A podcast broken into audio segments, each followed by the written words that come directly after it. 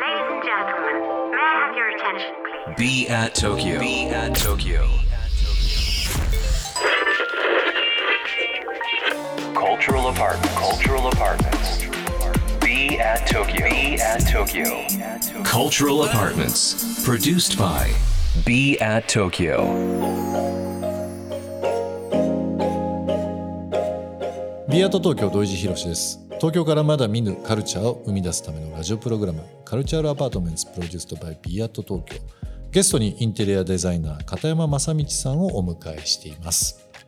あの今日はですねこのビアートスタジオ原宿の方で片山さんを招いて、えーお話しさせていただいてるんですが片山さん、あのまあ、僕らチームで考えてるのが、はい。このビアートっていうの3つちょっとキーワードを挙げてまして、発掘はい。掛け算物語。この3つの言葉っていうのを、うん。おちょっと中心になんか面白いことやっていこうよっていうふうななるほど。なんか発掘っていうのも片山さんが教授されている武蔵野美術大学、はい。ムサビと言われてますけど本当に才能の集まり。ただもしかしたら、えー自分の夢を半ば諦めて、えーデザインとか建築とかそういうのじゃなくて、まあ、一般企業に入られたりだとか、才能があるのに、先生として中田山さんが見られて、この子才能があると思うのに、なかなかこう就職にならないとか世に表現ができないって、結構そういう人いっぱいいるのかなと思。いますね。でまあ、ビームスとしてまあ僕も長年いますけど、ものは見てきました。ものは発掘してブランドとしても見てきたんですけど今後はやっぱりそういう人とか、コンテンツとか、人同士がなんかこう重なりになって生まれる文化っていうのが、この東京のアイコンになるんじゃないかなと思ってるので、もうまさになんかいろんな人々と発掘というのをもう一回したいなというのがまず一つあります、ファッションにのみならず、あとは掛け算というのはもう例えば農家と音楽家が一緒にアパレルブランドを作るとか、何かこのフュージョンみたいなものがなんかちょっと東京っぽいかなと思ってて、単純に和だけとか単純に可愛いだけじゃないような振り幅っていうのはまたいいかな、まあ、それをしっかりこういう配信スタジオとかフィジカルの場所オンライン上でちょっとしっかり物語として伝えていきたい。この3つをちょっと考えてるんですけどね、片山さんの中でなんかこの発掘掛け算物語みたいなことキーワードに何かご一緒できることあったりしいますか、ね？やいやあのまさしくね僕もだからこうなんつうんですか大学で教えるなんて思ってもなくてね、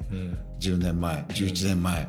そして大学に行くことになってですね、それでできんのかなと思いながらただもう僕も楽しみたかったので、そのおこがましいですよ教育なんていうことじゃなかったんだけど、もうやるとやる意味ってのがどんどん出てきてね、で土井さんに来てもらったりもしてるじゃないですか、ええええそれでもうなんか本当包み隠さず思ったことをもう僕も言うし土井さんにも言ってもらって、えでそしたら人を育てて育てていく結果としてはその人が育っていくっていう様を見るっていうのは、何にも変え難い喜びがやっぱありますよね。面白いんですよ。単純に。うん、なんかこう教育者としてなんて立派なことじゃなくて、ああこの子がどんどん成長していくみたいな、そういうのってありますよね、うん。だからそれ発掘っていうかもうもう出るべきして出ていく人を応援してあげたいなって気持ちは当然ありますありますよね。実際このあのワークスペースでですね、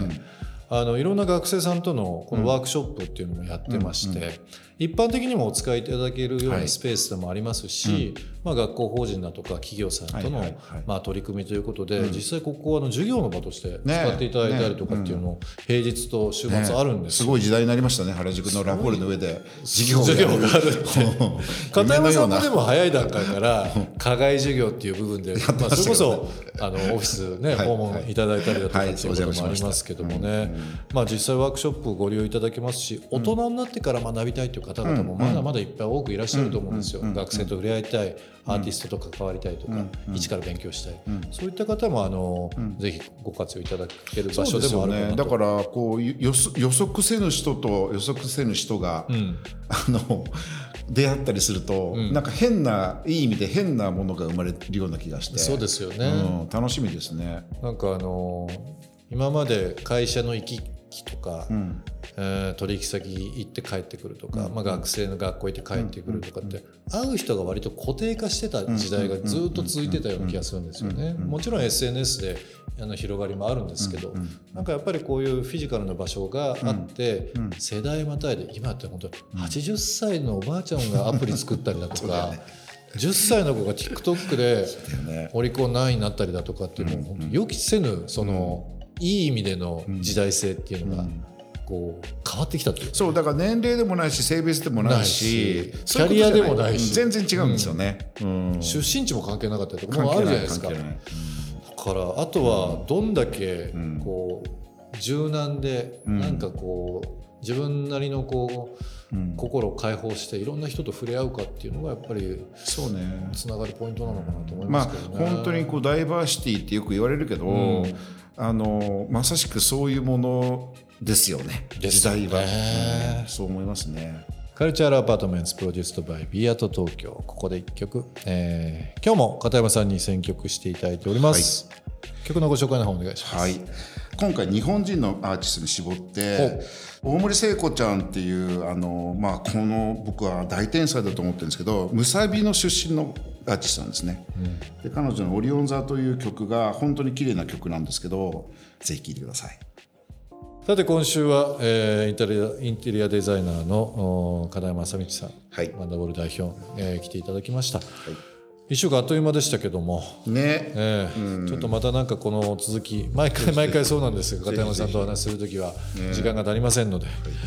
えー、もしあのリスナーの方に告知等ありましたらあ教えていただいてもよろしいですか？あのなんか割とポロポロプロジェクトができたりするんですけど、まあ、割と言えないこともたくさんあるんですね。ただ割と日々のことはインスタで割とは、まあ、なんか皆さんにちょっと意見を添えて写真を提供させていただいてますので、はい、ぜひご覧いただければ嬉しいなと思います、ぜひぜひ、あのこのインスタグラムの方、はい、僕もあの日々見てますけど、あのかなり面白いので。ことも上げてますんで。あのぜひフォローしていただければなと思います、はい、えー、カルチャーアパートメントプロデュースバイビアート東京、えー、今週ゲストはインテリアデザイナーの片山正道さんでした。どうも1週間どうもありがとうございました。楽しかったです。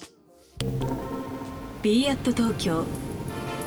東京からまだ見ぬカルチャーを生み出すためのカルチュアルアパートメントそれが b アット東京。情報を発信するメディアであり才能が集まるスタジオであり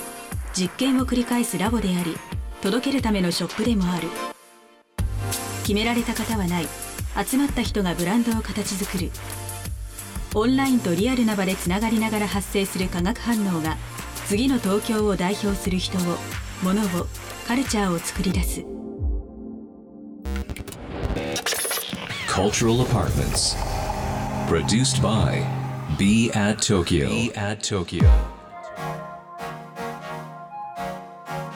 カルチャールアパートメントプロデュースドバイ b アット東京今日の放送はいかがでしたでしょうか、えー、リスナーの皆さんからのリアクションもお待ちしております。番組への感想リクエストなどお寄せください。また今注目のクリエイターなどぜひぜひ教えていただければなと思います。アドレスは b アット東京の頭文字を取って小文字で bat897-interfm.jp 小文字で bat897-interfm.jp ツイッターではハッシュタグ小文字で bat897 ツイッターではハッシュタグ小文字で bat897 をつけてつぶやいてください。それでは来週もこの時間にお会いしましょう。B アット東京の土井地博でした。